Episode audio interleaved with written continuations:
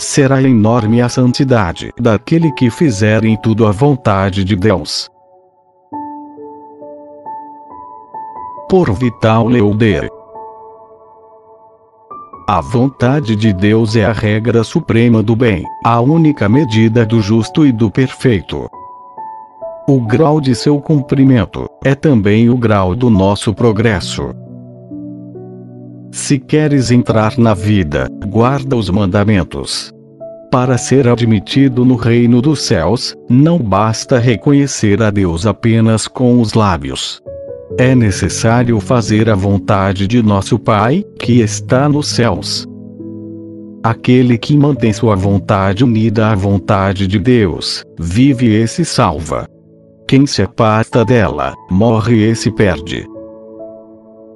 Se queres subir ao máximo da perfeição, cumpre a vontade de Deus, cada dia mais e melhor tu subirás, na medida em que tua obediência se torne mais universal em seu objetivo, mais exata em sua execução, mais sobrenatural em seus motivos, mais perfeita nas disposições da tua vontade.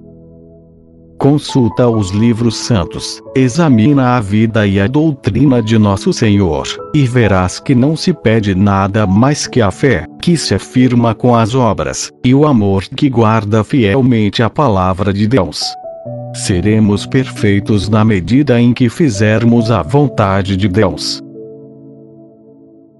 Santa Teresa de Jesus diz: Toda a pretensão de quem se põe a orar deve ser a de trabalhar, e se determinar, e se dispor com a máxima diligência, para que sua vontade se identifique com a vontade de Deus.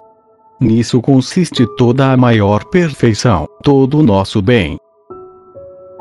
Não há nada tão bom e tão perfeito como a vontade de Deus.